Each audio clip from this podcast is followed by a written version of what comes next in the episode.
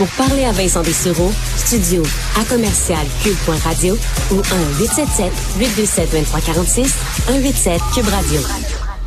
Aujourd'hui, le ministre de la Santé, Christian Dubé, qui annonçait euh, donc l'intention d'élargir le passeport vaccinal. C'était attendu, on en avait entendu parler, ça s'est confirmé euh, aujourd'hui, c'est-à-dire passeport vaccinal euh, où ben, les non-vaccinés ne pourront accéder à d'autres services, soit entre autres SAQ, SQDC, alors pas de cannabis ni d'alcool. On comprend qu'ils pourront commander en ligne, alors ça donne quand même une, une accessibilité, mais pas en magasin. Et aussi, ce qui va suivre, d'autres services non essentiels. Alors, on aura des détails sur cette liste-là plus tard, entre autres euh, les services de soins corporels. Alors, si vous voulez une manucure, selon ce que je peux comprendre, il faudrait être vacciné dans un avenir euh, très rapproché. Situation de la COVID oblige. On veut serrer la vis euh, aux non-vaccinés.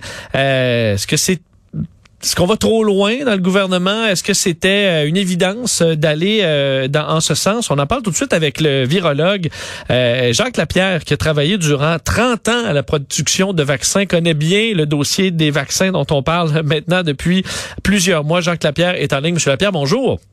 Bonjour. Euh, donc, étendre le passeport vaccinal euh, également à trois doses. Commençons par ça, parce que Christian Dubé dévoilait, il faudra trois doses euh, pour le pour que le passeport vaccinal soit valide à partir du moment où tout le monde aura eu accès à sa troisième dose, bien sûr, et ça, c'est pas avant le printemps ou plusieurs mois. ça fait du sens, selon vous, cette, cette adaptation du, du passeport vaccinal? Ben, je pense que ça fait du sens parce qu'on s'adapte à la réalité du vaccin, finalement. Parce que ce vaccin-là, a été produit, euh, on a fait des essais cliniques importants pour démontrer qu'il était sécure et efficace. Donc ça, ça a été très bien démontré. Donc il a, été, autorisé. Maintenant, il a été utilisé à des milliards de doses. Donc on sait très bien qui est efficace et qui est sécure. Et puis on s'est aperçu dans le temps que ton immunité qui était engendrée par le vaccin au début euh, baisse un peu plus rapidement que prévu.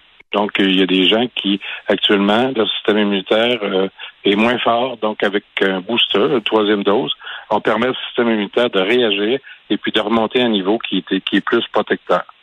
Ça, c'est pas rare dans le monde des vaccins, parce que si je regarde, là, diphtérie, coqueluche, tétanos, hépatite B, polio, euh, euh, hémophilus influenza, c'est tous des vaccins, ça, qui, ben, c'est un vaccin qui sont tous ensemble, mais c'est un vaccin qui, qui, a trois doses de ce vaccin-là. Euh, pour pneumocoque, c'est la même chose. C'est un vaccin à trois doses. Donc, ça existe des vaccins à trois doses. C'est juste que là, ils ont été obligés de s'ajuster à la réalité puis de dire, bon, ben, notre vaccin, sécure, efficace, mais il ne dure pas tout à fait assez longtemps. Ça prend un booster, ça prend une troisième dose. Euh, est-ce que, parce que c'est sûr que dans les critiques là, sur les réseaux sociaux ailleurs, il y, a beaucoup de commentaires euh, du genre, ben là, on nous avait pas dit ça, on nous avait dit que deux doses c'était correct, euh, on nous avait dit que la protection allait durer, que ça allait être la fin de la pandémie. Est-ce que c'est vraiment ce qu'on nous avait dit? J'ai l'impression que dans la majorité des, des, des virologues, des, des, experts, on disait, ouais, ben, on, on, va surveiller la diminution de l'efficacité au fil du temps, on va le découvrir dans les, dans les prochains mois, on aura peut-être besoin de, de, de, doses de rappel. On avait, je pense, chez les experts, un discours qui, euh, qui, qui, tient toujours en date d'aujourd'hui. Oui. Ah oui, je pense qu'on était quand même aligné avec ça. C'est dans la réalité, euh, quand tu fabriques un vaccin, surtout un nouveau vaccin, il faut que tu le suives aussi euh, lors de la période d'utilisation. à ce moment-là, ben, tu regardes tout ce qui se passe. Puis si tu dis, ben écoute, mon immunité que moi j'aurais bien aimé avoir pour un an, ben elle après six mois ben, faut que tu te réajustes. Puis je pense que c'est tout à fait normal. C'est la réalité des vaccins. Qu'est-ce qui fait, au-delà du, du, du, virus qui s'adapte, on comprend qu'il y a des euh, variants là, peut diminuer l'efficacité d'un vaccin, mais pourquoi le corps, euh, disons, la protection diminue au fil du temps dans certains cas?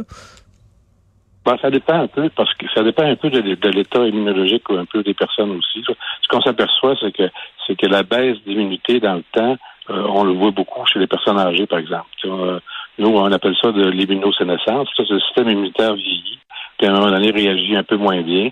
Donc, euh, il va, ça va baisser avec le temps. Mais même avec des virus, des vaccins comme l'influenza, par exemple, on s'aperçoit que après la stimulation du vaccin, l'immunité baisse. puis souvent, c'est parce que justement, ton corps n'est pas stimulé par un virus ou par quelque chose comme ça. Donc, l'immunité baisse tranquillement. Puis on, on réajuste à mesure.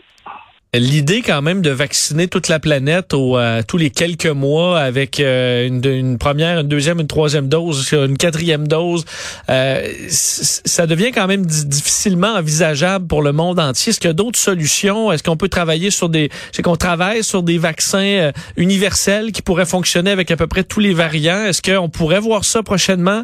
Est-ce qu'il y a une sortie plus facile de crise que de vouloir vacciner bon, les 8 milliards d'êtres humains à tous les 4, 5, 6 mois? C'est le rêve. Je vous dirais que pour l'influenza, vaccin influenza, euh, moi j'ai travaillé là-dedans pendant 30 ans. Et puis, euh, il y a 25 ans, on me parlait de vaccin universel. Et il n'y en a toujours pas. Donc, euh, je peux pas dire que ça ira pas plus vite parce qu'il y a quand même des nouvelles technologies avec l'ARNA et tout ça. Mais euh, c'est compliqué de faire un vaccin universel, surtout quand le virus change beaucoup c'est certains sites antigéniques. Là. Donc à ce moment-là, c'est difficile de, ramasser tout ça dans un vaccin puis de, de te défendre contre tout ça en même temps. Je dis pas que c'est impossible, mais moi je le prévoirais pas, je le prévoirais pas pour la semaine prochaine. Ouais, parce que euh, euh bon, la, la, la situation, euh, selon vous, euh, entre autres dans les pays qui ont qui ont pas accès là, au, vaccin, beaucoup, là vont recevoir éventuellement pour plusieurs une première dose. Là, nous, on est déjà rendu à trois. Est-ce que eux de, auront quand même une protection suffisante après après une dose, après deux doses, face à Omicron, ou devront attendre attendre la troisième dose avant d'avoir une protection efficace? Ça va, ça, ça me surprendrait que ça fasse autrement qu'ici, ça va faire la même chose qu'ici. Donc, il va falloir qu'il y ait plus qu'une dose. Et puis, euh, c'est sûr que ces populations-là sont en retard sur, tout le reste de la planète. C'est dommage parce que effectivement, les, variants partent souvent de ces régions-là. Donc, le Omicron, il arrive d'Afrique du Sud. Bon, c'est quand même des populations qui sont relativement riche. C'est pas nécessairement très, très pauvre, le sud de l'Afrique du Sud, mais il n'y avait pas beaucoup de vaccination. Donc, euh, le, virus a commencé à infecter. Il, s'est trouvé une nouvelle combinaison, puis euh, il a envahi la planète dans un mois. Euh, est-ce qu'on peut envisager des façons d'administrer le vaccin euh, plus simples? Dans, là, on voit, disons, dans les prochaines années, euh, trouver des façons? On n'a pas besoin de d'avoir une seringue, une personne, un expert, de pouvoir le faire à la maison, par exemple. On est à faire nos tests, nos tests rapides à la maison. Est-ce que c'est envisageable avec des vaccins de pouvoir trouver une façon de se l'administrer plus, plus facilement, plus grand public? Ben, c'est quelque chose de possible. En Europe, en tout cas dans le cas de l'influenza, les gens vont acheter leur vaccin à la pharmacie, puis ça l'administre eux-mêmes.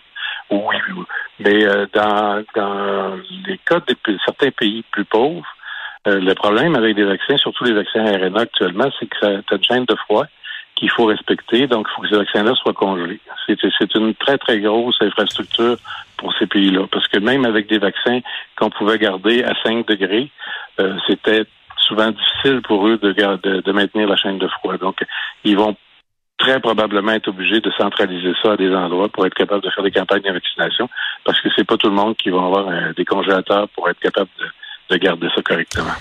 En terminant, M. Lapierre, on voit le nombre de cas par jour euh, a été décuplé là, dans le monde. On est à plus d'un million, même autour de deux millions par jour. Euh, est-ce que là, on se retrouve à décupler à tous les jours nos chances d'avoir un autre variant encore plus problématique où on pourrait avoir une version euh, plus, plus, plus douce en quelque sorte qui pourrait nous amener vers une usure, une fin de pandémie? Est-ce que ça vous inquiète de voir autant de cas, sachant qu'à chaque cas, ça nous amène plus de chances d'avoir des variants? C'est sûr que c'est inquiétant? Parce que c'est comme ça que c'est arrivé pour le Omicron. En fait, à force de, contaminer des gens, finalement, le, virus, en se multipliant, fait des erreurs. Puis ces erreurs-là, ben, c'est des mutations. C'est ça qui est arrivé dans Omicron. Par contre, si on veut être un peu positif, Omicron est très infectieux. Il contamine beaucoup, beaucoup de monde. Il est très contagieux. Mais par contre, les gens sont moins malades. Donc, dans, le fond, ça, c'est un pas vers peut-être l'élimination du virus parce que les gens étant, étant moins malades, il va y avoir énormément de gens qui vont être euh, immunisés par la maladie, en fait, en faisant la maladie, ce qui n'est pas idéal parce qu'il y en a qui vont être très malades. Mais euh, plus il y aura de gens immunisés par la maladie, euh, plus ce virus-là va avoir de la misère à, circuler. Bon, on va suivre ça de près. On n'a pas le choix et en espérant qu'on n'ait pas de, de, de, mauvaises surprises, qu'on ait des plus belles surprises dans les prochaines semaines. Jacques Lapierre, merci d'avoir été là. Merci, on souhaite euh, le mieux pour tout le monde et puis effectivement, bonjour. Absolument, merci de vulgariser tout ça pour nous, Jacques Lapierre, virologue, euh, ayant travaillé pendant des décennies dans le dossier des vaccins.